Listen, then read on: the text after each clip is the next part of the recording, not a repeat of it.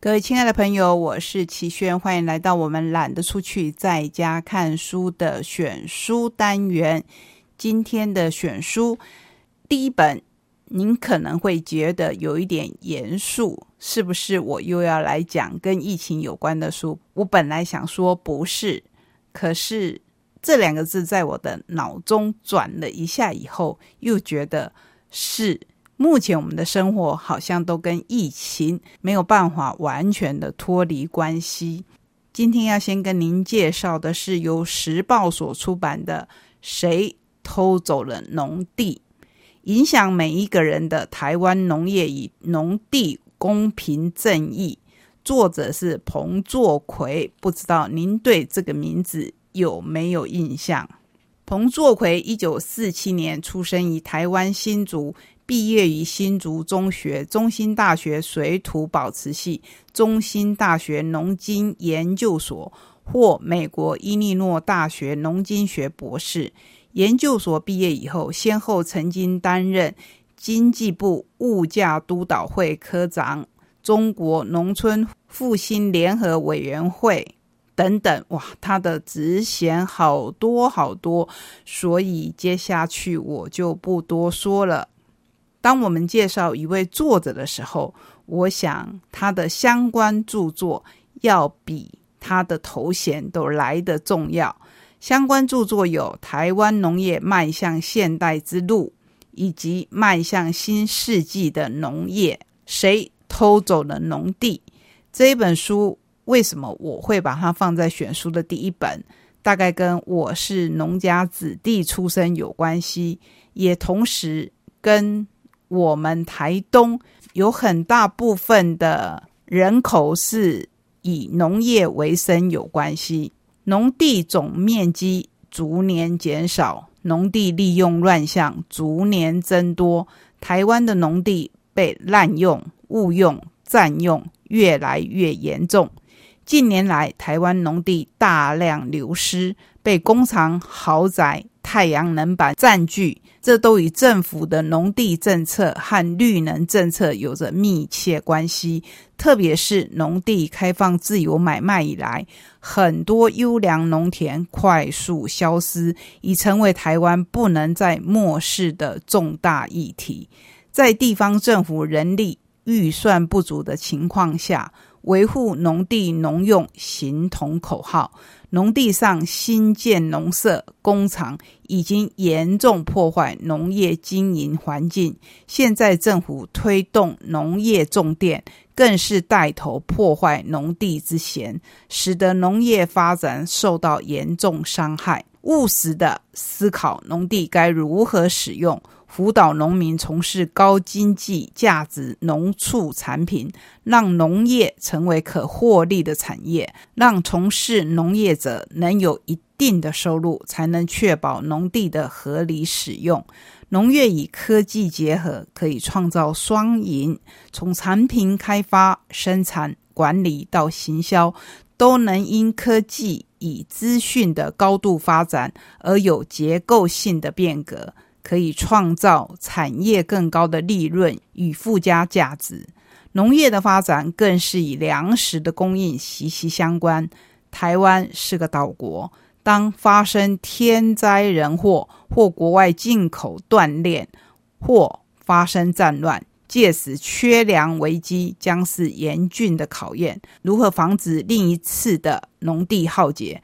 怎么做台湾农业才有未来？书中一一列举出台湾潜藏的诸多危机，提出证言，值得社会大众一起深思。我知道这个议题听起来有一点严肃，可是因为我自己身为一位农家子弟，所以对农地有着。很深的情感。我记得有一次，我跟关山的农民一起出游，经过宜兰的时候，随车的导游小姐就说：“现在请大家来看看什么叫做农地上的豪宅。其实那都是一户户以农舍或者是以放置农具小屋为名而盖出来的豪宅。”在这本书里面，让我。印象很深的一段是李总统曾力挺禁建农舍，甚至不惜说出“我跪下来拜托大家”这样的话。彭作奎他是这么说的：有关农地是否开放农舍新建的争议，当时李登辉总统的态度有着关键的影响力。八十七年九月十日，国民党在革命实践研究院召开政党协调会。李总统于开会的前一天，在总统府约见我。他很关心农发条款草案审查的进度。我回报农发条款已确定朝放宽农地农有限定农地农用原则，并且坚持新购农地不得新建农宅的方向，要向社会及民意代表说明。李总统也很关心的问：现在有什么困难？我告诉他。老农派立委仍然坚持反对新购农地不得新建农宅，也积极向肖院长游说。肖院长就是肖万长院长。他一听，马上问谁是老农派立委。接着看了我提供关切农舍新建条款的立委名单后，他笑着说。这些算什么老农立委啊？我明天来讲一些我过去反对企业家买农地的故事，让他们不要再吵了。隔天在党政协调会，李总统果然很坚定的强调说，很多人靠土地赚很多钱，土地不是商品，还牵涉到区位问题，所以才有平均地权之说。最后，他甚至说：“我跪下来拜托大家把观念转过来。”李总统用下跪说来阻止老农派立委的威吓，引起很大的效应。当时各大媒体都以非常大的篇幅报道，显示李总统的立场。我心中也感到很安慰。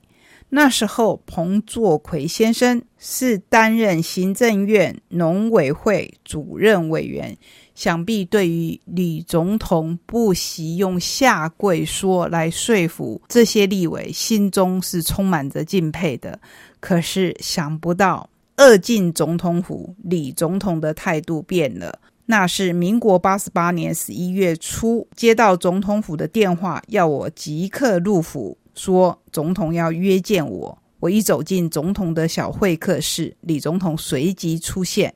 我尚未坐定，李总统即用闽南语问我说：“我昨天去高平地区访视，听立委说，连销南部地区都没有票哦。”他接着又说：“主要是农发条例第十八条规定中规定，新购农地不得新建农宅，农民与农会非常不满。听说民进党的阿扁、亲民党的宋诶。”都支持新购农地可以新建农舍，你看可以不可以把新购农地不得新建农宅这几个字在条文中删掉？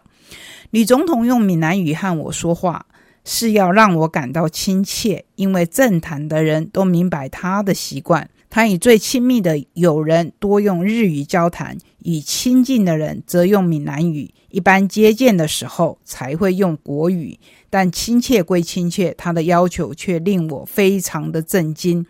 马上回报说，联销民调比较低迷，应该与农社议题关系不大。因为农委会针对农社议题做过民调，新购农地不得新建农宅的政策有高达百分之六十七的民众支持。可是让彭作奎先生非常失望。或者说非常错愕的是，为了农舍问题，我们奋斗了两年多，没想到过去力挺农委会的李总统态度却转变了，我心中很震惊。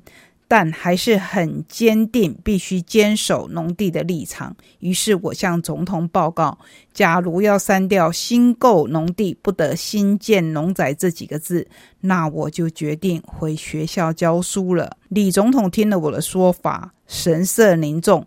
回去学校也一样复杂。政党没有了政权，一切理想都是空谈啦。接着说：“你回去跟肖院长商量。”我们当然知道那一次的选举，也就是民进党第一次在中央执政。事后检讨跟这个条例到底有没有很大的关系？恐怕真的如彭作奎先生所说的，其实并没有太大的关系。我们从这里看到政党政治还有看到彭作奎先生他说。他之后即赴华骨山见法师，学会尊严与放下。这一段非常的精彩。你在前面看到的是政治人物为了政党的前途，不惜做了法夹湾的改变。后一段你看到了宗教的开示。法师听彭作奎先生跟他的报告以后，轻声问我：“假如一党版通过，你会感到不安吗？”我随即回答。会终身遗憾，我将会成为历史的罪人。法师点点头，一字一句清楚的告诉我：“那就辞掉吧。作为一个政务官，要以大众福祉为施政原则，更不可让子孙与环境负债。既然你已尽力说明与辩护，那就放下吧。”他接着说。你坚守保护农地与环境是慈悲的行为，你辞掉主委是放下，也是智慧的表现。将来一定会有其他重责大任让你承担。这本书我就介绍到这里。如果你对我们脚下的这一片大地有着感情，我建议你来看看这一本书。好。要跟您分享的第二本选书一样，跟土地有关，不过是在中国的土地，而且是非常特殊的一个地方。在新疆阿勒泰的土地上，生命最终都会像第四次播种才出芽的向日葵，顽强的从土壤里长出来。这一本书是由我非常喜欢的中国作家李娟所写的《遥远的向日葵地》。所有人只热衷于捕捉向日葵金色的辉煌瞬间，无人在意金色之外的来龙去脉。是的，我们说到向日葵，就会想到它跟着太阳转的金碧辉煌。可是，农民在意的应该是它的葵花籽，那才是赖以为生的农产品。所以，浪漫跟食物之间的差距到底有多么的遥远呢？来看看李娟这一本散文集。李娟的母亲在新疆阿勒泰乌伦古河南岸承租了一片土地，在这一块贫瘠高地上，艰困的日子不停的行进着，农牧生活，看天吃饭，常有鹅喉林。牛群偷偷啃食作物，不时又是缺水、老头斑等天灾捣乱。但与母亲、外婆、愁愁、赛虎、兔子和鸡鸭鹅们一起发生的鲜活趣事，让平凡的农作日常漫开了截然不同的生机。幽默明快的笔触，刻画的却不仅是欢乐细节。透过哀婉的叩问。从极为遥远的向日葵地抵达每一缕人对生存抱持热情和希望的灵魂，即使残酷，还是想要看见亮堂堂的金色花海，如此剔透的心愿。之前我们也曾经介绍过吕娟的两本书，其实我从很早很早就认识这个名字，所以现在看到冬梅把她的书重新出版，真的是非常的欢喜。李娟生于新疆，童年与少女时期不停辗转于四川、新疆两地。高中辍学以后，曾跟随家人于阿勒泰哈萨克村落生活。一九九九年开始发表作品，迄今已经出版了散文集《九篇学》《我的阿勒泰》《阿勒泰的角落》《走夜路，请放声歌唱》《记一望三二》长篇纪实散文有《冬牧场》。杨道三部曲、诗集、火车快开等等，可见真的是一位多方位的创作者。除了我们上面所介绍曾经出版集结成书的作品之外呢，还常常与《南方周末》《文汇报》等定期发表专栏文章，曾经获得茅盾文学奖新人奖、人民文学奖、上海文学奖、朱自清散文奖。天山文艺奖等多项的殊荣，我们就直接看第一篇吧。灾年，乌伦古河从东往西流，横亘阿尔泰山南入广阔的戈壁荒漠，沿途拖溢出漫漫荒野中最浓烈的一抹绿痕。大地上所有的耕地都紧紧。傍依在这条河的两岸，所有道路也紧贴河岸蔓延，所有村庄更是一步都不敢远离，如铁血紧紧吸附于磁石，如寒夜中的人们傍依唯一的火堆。这一段形容是不是非常的传神？点出了。农人在耕作的时候，真的都要紧紧的傍依着一条河，因为土地最需要的就是水，什么都离不开水。这一条唯一的河，被两岸的村庄和耕地源源不断的吮吸。等流经我家所在的阿克哈拉小村，就已经很浅窄了。若是头一年遇上降雪量少的暖冬，更是几近断流。因为在北疆，所有的河流全靠积雪融汇。这一年正是罕有的旱年，去年冬天的降雪据说还不到正常年份的三分之一。你就知道，在这个地方要种出一片的花海，然后等着收成它的葵花籽是多么的困难。也许你会问我，一整本书都在说向日葵地，会不会无聊？我可以告诉你，一点都不会，因为李娟的文笔实在是太好了。你看来呢，真的可以体会到其中的辛酸，当然也有其中的欢乐。这是今天介绍给你的两本选书，都是说到农地，分属于我们台湾跟中国完全不一样的农地，在使用上，在农民的对待上，在我们的感情上。是不是都有很大的不同呢？不管有多大的不同，都值得您来细细的品味。